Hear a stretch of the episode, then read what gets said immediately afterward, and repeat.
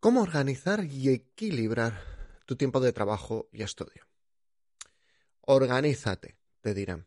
Y efectivamente, hay que organizarse mucho y muy bien. Pero ahora viene el reto.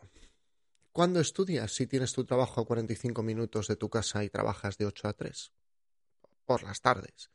Bien, fácil.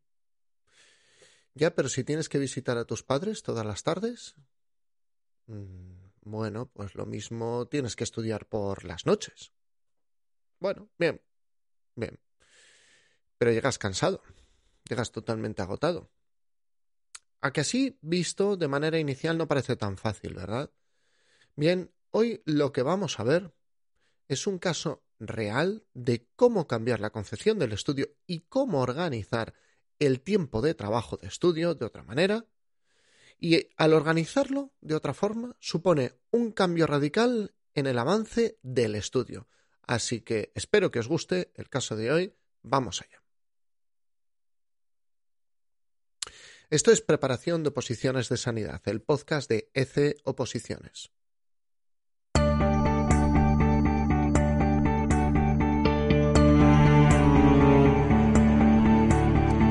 Episodio 287. Cómo organizar estudio y trabajo. Un caso.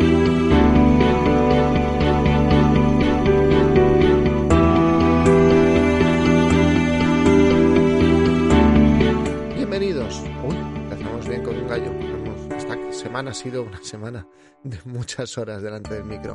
Bienvenidos a Preparación de Oposiciones de Sanidad, el podcast de los opositores, especialmente si son sanitarios. El podcast donde espero que encontréis trucos, trucos de organización personal, de estudio o cómo hacer un buen calendario que te permita poco a poco ir avanzando en el estudio de oposición. Este episodio y todos los demás no están pensados para ninguna categoría profesional en concreto. Están pensados para todos los opositores, especialmente los sanitarios. Es decir, si te preparas una oposición de enfermera, de matrona, de técnico auxiliar, técnico en cuidados auxiliares de enfermería, espero que aquí encuentres herramientas útiles. Y como siempre, sigo siendo José Ángel Gutiérrez, enfermero que compagina su vida laboral, su vida profesional, con la preparación de oposiciones y su vida familiar y todo. Bueno, voy a empezar diciendo que me obsesionan los matices prácticos, la verdad. Creo que es muy fácil decir, a dieta, monta tu negocio, aprende inglés, haz ejercicio. O el favorito de este episodio, estudia. Es muy fácil decirlo. Es muy fácil a la gente darle esos consejos que no les llevan a, ningún lado. Ah, ¿Tienes que, que, preparar una OPE? Ah, bueno, pues estudia ocho horas al día. ¿Mm? Es como se hace muchas veces tendrán ganas de preguntar a la persona, oye, ¿tú has estudiado ocho horas al día alguna vez? Hay gente que sí, ¿eh? hay gente que sí. Pero ya os digo, este es el mejor de los consejos ¿no? que le puedes dar a, un opositor. Esto lo digo totalmente irónico. Estudia ocho horas al día. Hombre, es fácil decirlo. Mm, pero la vida de cada uno ya no es tan fácil de llevar de esa manera, ¿verdad que no? La vida de cada uno está llena de matices, está llena de una cantidad de sutilezas que no se puede decirle a una persona estudia ocho horas al día y luego que la persona se frustre. Y la grandeza, lo que yo busco con este podcast, podcast busco que sea grande, es dar soluciones reales, prácticas y fáciles de aplicar. Hoy vamos a ver una de esas soluciones, que sea real, práctica y fácil de aplicar. Vamos a comentar el caso, un caso de una de nuestras opositoras, de una de las personas que se prepara con nosotros en ECE Oposiciones. Y de cómo vamos a mejorar la eficiencia de su estudio a pesar de tener poco tiempo y mm, tener una vida bueno, bastante esforzada. Todo lo que os he contado en la introducción, en el, en el preámbulo del episodio, es cierto, vamos a detallarlo un poco más. Estamos hablando de una persona que se levanta alrededor de las cuatro y media de la mañana. Se pone a estudiar a las cinco de la mañana.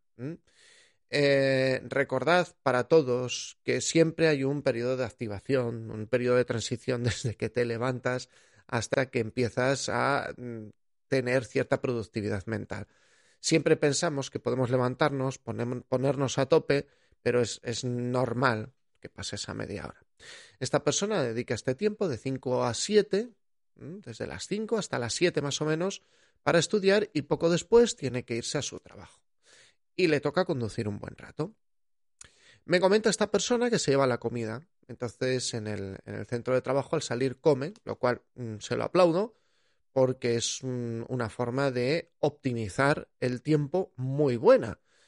Mm, alguno dirá, oye, mi marido, mi mujer tiene un restaurante y también tiene que vivir, ¿no? Pero se optimiza mucho el tiempo y además tienes ese efecto de control sobre tu dieta que es tan relevante.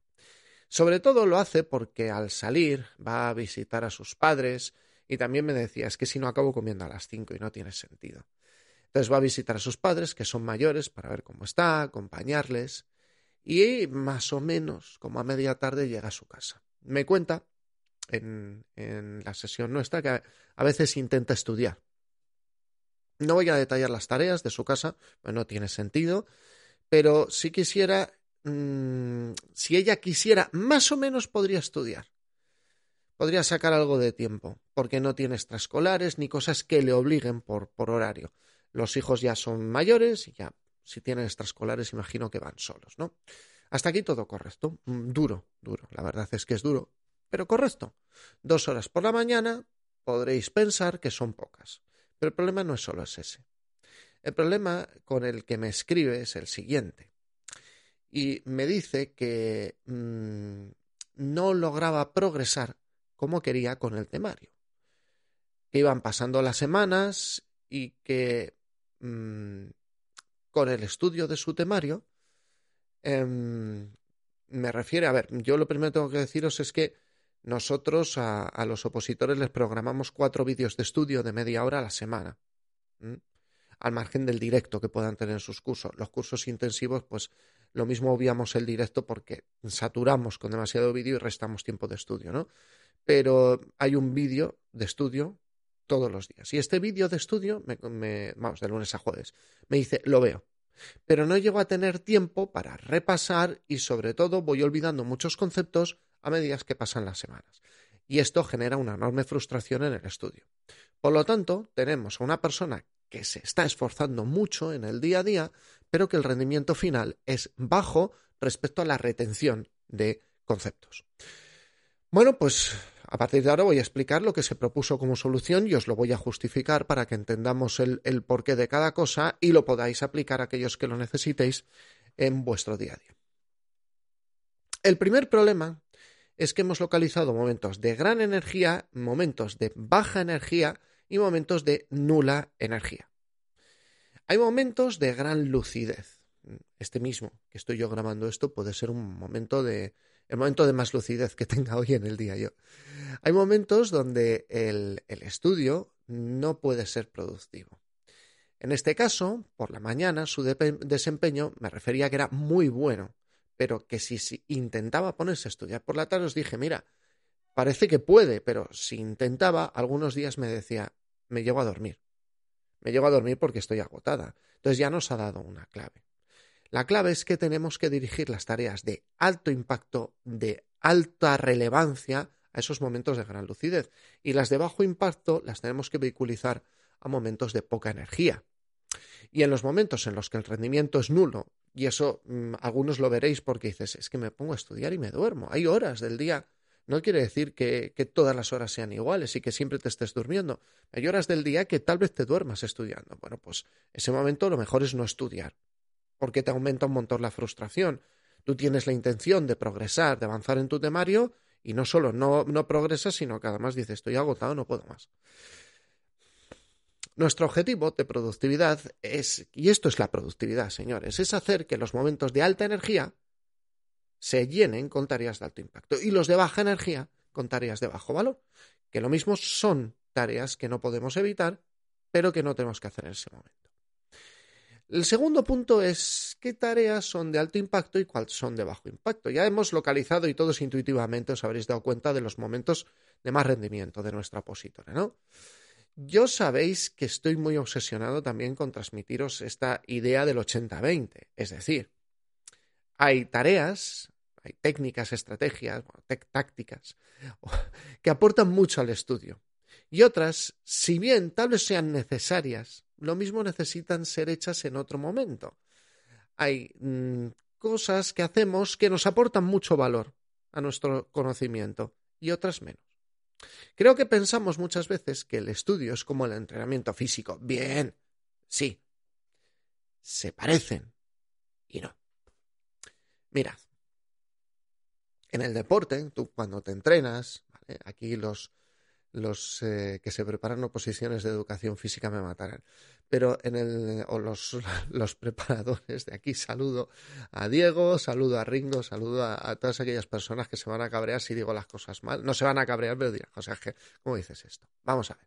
Tú tienes tu sesión, ¿no? Entonces tú calientas para tu sesión de entrenamiento, haces tu sesión, tu carrera, tu bici, tus pesas, tu entrenamiento, mm, tu gap, lo que sea, ¿no? No sé lo que queréis hacer estiras, haces un enfriamiento, un cooldown a la ducha y repetimos al día siguiente.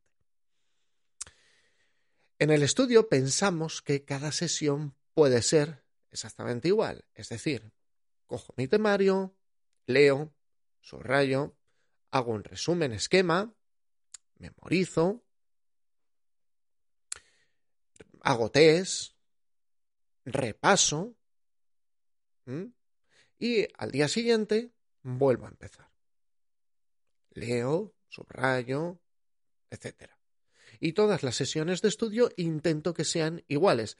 De la misma forma que todas las sesiones de entrenamiento intento que tengan un calentamiento, unos estiramientos al final, una serie de secuencias que son las que se marcan dependiendo del entrenamiento. Claro, en esta secuencia que nos encontramos tengo tareas de altísimo valor y de bajo valor memorizar, repasar, tienen mucho valor, mucho impacto en el estudio. Es ese 80-20, ese 20% de tareas que te dan el 80% de los conocimientos. Además, son tareas que tienen gran peso cognitivo, es decir, son exigentes mentalmente. Pero también tenemos tareas de bajo valor. Tenemos tareas como leer, subrayar, resumir, hacer test en automático, que os lo he dicho muchas veces. No digo que sean tareas innecesarias pero no requieren los mismos niveles de energía, no requieren la misma lucidez, no requieren el mismo esfuerzo. Ese es el segundo punto. El primero, vuelvo a repetir, que era niveles de energía. El segundo, diferentes tipos de tarea. Ahora os voy a hablar de algo que llevo observando en las últimas semanas y lo he llamado el fenómeno del rebosamiento. Esto no existe en ningún lugar. Estas últimas semanas lo he ido observando en mis conversaciones con los opositores de C oposiciones. Este fenómeno del, del rebosamiento se refiere a que el tiempo, o sea, vamos a ver, esto es un fenómeno que es como una variante de la ley de Parkinson. Recordad que la ley de Parkinson es una ley de productividad en la cual la tarea se expande hasta ocupar el tiempo que tú mentalmente le tuvieras asignado. Entonces, yo lo que me he dado cuenta es que en las sesiones de estudio, las tareas de bajo impacto van rellenando cada vez más la sesión de estudio, dejando poco tiempo para las tareas de alto impacto. Si seguimos un esquema tradicional de leer lo del día, leer, subrayar, mm, resumir, memorizar, va ocupando las primeras tareas tanto tiempo y mm, la imagen que me venía a la cabeza, por eso lo he llamado así, es como cuando tú coges una taza y te vas a poner un café de estos de cápsula, ¿no? Tú la llenas mucho de leche, la pones en la cafetera y llega un momento que cuando se ha hecho la mitad de la carga de la cafetera, la taza empieza a rebosar. Y tú cuando la sacas, no solo lo has manchado todo y te van a echar una bronca terrible en tu casa, sino que además no tienes casi café. ¿Vale? Recuerda que café lo tomas para despertar, la leche para lo que sea, pero el café es lo que es el 80-20. Tu taza de café con leche, el 80-20 es el café. Bueno, mm, las tareas de bajo impacto van dominando tu sesión de estudio, lo van invadiendo. Y queda poco tiempo para las tareas de alto impacto. Esto lo llevo viendo mucho en las últimas semanas, donde la gente, lo que estoy viendo, y hablaremos de esto en otros episodios de cómo ponerle solución, la gente lo que hace es dedicar mucho tiempo a esta lectura, no, es que así me entero bien, perfecto, subrayado, esquematizado o resumen, que si al final invade todo ese tiempo, lo que estamos haciendo es el pseudo trabajo y dedicamos poco tiempo a lo que realmente marca la diferencia. Y la diferencia se marca al memorizar y la diferencia se marca al repasar. Esos son los puntos que tenemos que reforzar en nuestro estudio. Solo que yo entiendo que muchas veces no podemos llegar a memorizar sin haber procesado el texto, sin haber procesado el temario de cierta forma. Porque si no tendrías que memorizar el texto plano. Eso lo entiendo. No digo que no se hagan las tareas. Lo que vamos a empezar es agrupando las tareas, el cuarto punto de nuestro día de hoy. Vamos a agrupar las tareas para mejorar la productividad. A ver, hay un principio de productividad que se basa en agrupar tareas. Por ejemplo, lleva menos tiempo dedicar media hora a contestar todos los emails en bloque que irlos contestando a medida que te van llegando al ordenador. Esto, las personas que tienen este tipo de trabajo delante de un ordenador, es un fenómeno que cuando lo han adoptado dicen, he ganado mucho tiempo, porque antes, un poquito de aquí, un poco de allá, me he entretenido, se me ha ido de foco, tal, y han dedicado una hora y media, cuando en media hora podían hacer el trabajo. ¿Este fenómeno, esta mm, premisa de agrupar todo, se puede aplicar? Pues mira, se puede aplicar a todo, pero no a todo. Pero a veces sí que tiene más aplicaciones de las que sospechamos. Por ejemplo, antes os ponía la comparativa con una sesión de deporte. Os decía, muchos concebimos el estudio, se concibe el estudio como una sesión de entrenamiento y tiene ciertos parecidos, pero lo que yo no puedo hacer en el deporte es decir, bueno, bien, yo el sábado hago el calentamiento de toda la semana. Puedo hacer una sesión de cardio, pero puedo hacer el calentamiento y luego directamente el resto de los días de la semana entro a matar en, CrossFit, por poner un ejemplo. Yo necesito calentar todas las sesiones, necesito preparar mi cuerpo, Así, de esta forma, evito lesiones. Vuelvo a repetir, muchas veces comparamos el estudio con el deporte y acertamos, pero otras veces, y esta es una de ellas, la comparativa no es del todo exacta. Porque realmente sí que podemos agrupar determinadas tareas. En el caso que tratamos hoy, me encontré con varias prioridades. En primer lugar, lo que buscábamos era evitar el fenómeno del rebose, eh, la opositora nos refería que sus primeras horas de la mañana eran muy buenas, pero no las dedicaba a tareas de alto valor. Por lo tanto, lo que teníamos que hacer en segundo lugar era emparejar los momentos de mejor rendimiento con las tareas de mayor impacto. Entonces, ¿cómo fue la estrategia de estudio semanal que aplicamos? En primer lugar, extrajimos las tareas de bajo impacto diario y las trasladamos al fin de semana. Eso es lo primero que hicimos. Me explico. Las tareas de bajo impacto, y lo he repetido varias veces en el episodio, en vez de todos los días, coger el vídeo de estudio del día, leer los apuntes mirando el vídeo. Me decía, veo el vídeo, leo los apuntes, lo cual se supone que ya prácticamente has hecho una hora de, trabajo. Esquematizas los aspectos más relevantes. Bueno, subrayas, que me lo he saltado, ¿no? Vas subrayando, esquematizas. Bueno, te haces tu resumen, tu texto. Ya sabéis, lo que es lo típico de estas sesiones. Y al final de la sesión casi no quedaba tiempo para memorizar ni para repasar. Me decía que ya lo de repasar era, era impensable, era inviable. Bueno, pues trasladamos todas esas tareas, como os dije, al sábado domingo. Escogiera ella el mejor momento, que las hiciese todas en un día para tener también tiempo libre, convivencia familiar y todo ese equilibrio que es tan necesario. Eh, cuando quisiera, pero al final de la semana, porque no, no tenía trabajo, al final de semana, debía hacer esa parte del trabajo. Ver los vídeos de estudio de la semana, procesar sus apuntes, que hablamos de ah, leer. No, no, estás procesando tus apuntes y los estás preparando para la memorización, ¿no? Estás ayudando a tu memoria de trabajo. De esta forma, cada día a las 5 de la mañana lo que hacemos es una sesión de repaso del contenido de los días anteriores y una sesión directamente de memorización. No se escribe nada, no se ve ningún vídeo, no se hace nada, salvo repasar y memorizar. Así, si nos damos cuenta, lo que hemos hecho ha sido trasladar cada sesión de trabajo de alto impacto cognitivo, de alto rendimiento, en la parte de mejor rendimiento mental que tiene esta persona. Entonces, la parte más importante la casamos con el momento de mayor lucidez, de mayor capacidad de concentración, de mayor rendimiento mental. Por otro lado, las tardes. Le comenté que las tardes no estaban siendo operativas, que las tardes, mm, eh, mm, bueno, ahí sinceramente me dejé llevar por la empatía. ¿Qué queréis que os diga? Yo por las tardes no soy nadie. Mm, por las tardes no soy nadie. Doy los directos, pero yo salgo del directo y salgo prácticamente en cefalograma plano, baba colgando. Ya a las nueve de la noche estoy como zombie. Eso me lo, me lo dijo ella, dice, yo a las nueve estoy así, y dije, pues me define a mí me define, define a José Ángel a las nueve de la noche. Así que volviendo al caso y mm, tirando de empatía, le dije, mira, mm, la tarde dedícala a lo que te dé la gana. Dedícala a lo que te dé la gana, pero no, no intentes meter una sesión de estudio, porque claro, entre dormirte estudiando y no hacer nada, ¿eh? no había ninguna diferencia, salvo que te cargas de estrés y de frustración. A veces también tenemos que ser un poco menos exigentes con nosotros mismos. ¿eh? A ver si me explico es muy fácil eh, en, otras ocasiones, pero en otras, en, esta tenemos que ser más conscientes del rendimiento que tenemos. ¿Mm? Especialmente si esto lo aplicamos a opositores que tenéis hijos, que tenéis un trabajo, que tenéis un trabajo con turnos. Hay gente, mm, quiero traer un caso cuando esté más asentado también, de una persona que tiene este trabajo más guardias, más niños pequeños y que por las tardes tiene extraescolares locura.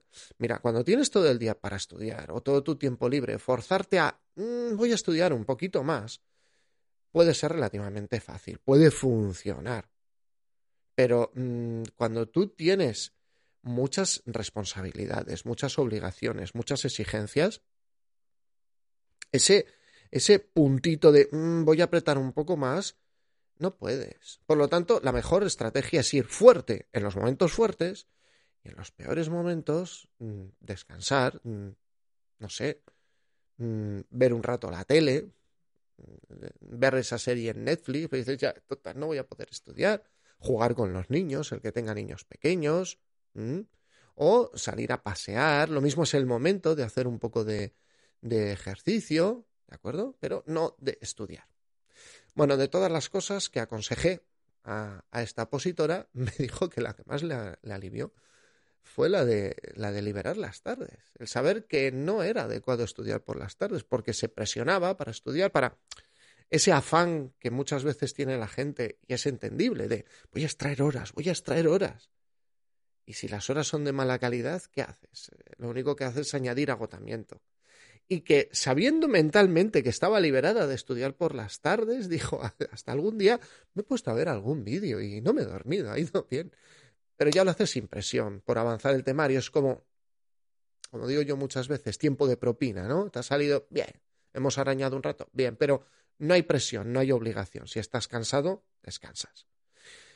Por otro lado, con toda la estrategia me refiero que casi desde la primera semana, prácticamente desde en la primera semana, me refirió que este sistema había empezado a avanzar de verdad, que notaba avances en el estudio y sobre todo, sobre todo, lo que estaba notando es que empezaba a retener muchos más conceptos de memoria. Pero esto no tiene ningún misterio. Antes apenas dedicaba sus sesiones a esta parte del trabajo. Por supuesto, con más conceptos en la memoria, mejoraba en los test de entrenamiento, en los test que hacemos en clase. Seguiremos con este caso, porque claro, esto es lo importante es ver la evolución a lo largo del tiempo, el desempeño en el examen, ver cómo van los niveles de energía, porque es una vida madrugar mucho, acostarse muy pronto. Pero realmente era un caso que tenía ganas de traer al podcast, porque creo que puede servir de inspiración. Por eso que os comentaba al principio, las soluciones prácticas. Es muy fácil llegar y teorizar, estudia muchas horas, pero la vida de cada uno es muy complicada. Y ver cómo se aplican las cosas es como realmente yo muchas veces aprendo de, las cosas que quiero cambiar. Vamos a hacer un resumen final. Mirad, estamos hablando de eh, una persona que trabaja de lunes a viernes lejos de su casa, entonces se levantaba a las cuatro y media, tenía un tiempo muy bueno de estudio de cinco a siete y a partir de ahí empezaba un día en el que no paraba prácticamente hasta las siete de la tarde y refería que a las nueve de la noche estaba ya tan sumamente agotada que era incapaz de estudiar. Entonces, lo primero que vimos es que nos encontramos con eh, unos momentos de mucha energía, primer concepto de productividad, y otros de baja energía, y otros de nula energía. Entonces, el objetivo era los momentos de alta, altísima energía, dedicarlos a los momentos de trabajo mucho más exigente y mucho más relevante, ese 80-20.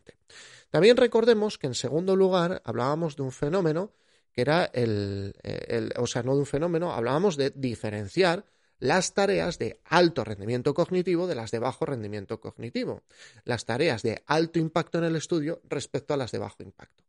No es que las de bajo impacto mmm, las podamos obviar completamente, pero no podían invadir todo el tiempo de sus mejores horas de estudio, en las que estaba más mm, lúcida, como digo yo, con más capacidad de concentración.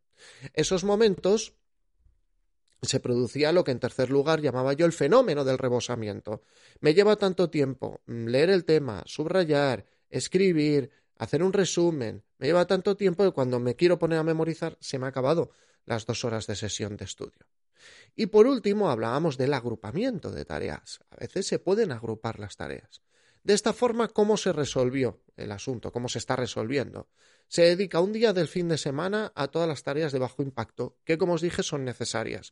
Necesitamos procesar los apuntes para darle a nuestra memoria de trabajo mmm, un contenido mucho más asumible. Luego separar cada día de la semana un, una sesión de memorización, que empieza siempre por repasos, sabiendo que dedicamos un día a la semana, en este caso el viernes, a repaso de toda la semana y repaso de contenidos anteriores. Mm, lo mismo hay que dedicar más adelante, cuando tome mucho volumen los contenidos anteriores, más tiempo al repaso en el fin de semana. Pero en principio hay que dar algún paso por, por algún lado, no intentar pegar el gran salto. Entonces, con todo eso, nos queda la sesión del fin de semana de bajo impacto, más relajada, menos exigente y las sesiones de por la mañana dedicadas exclusivamente a memorizar y a repasar. ¿De acuerdo?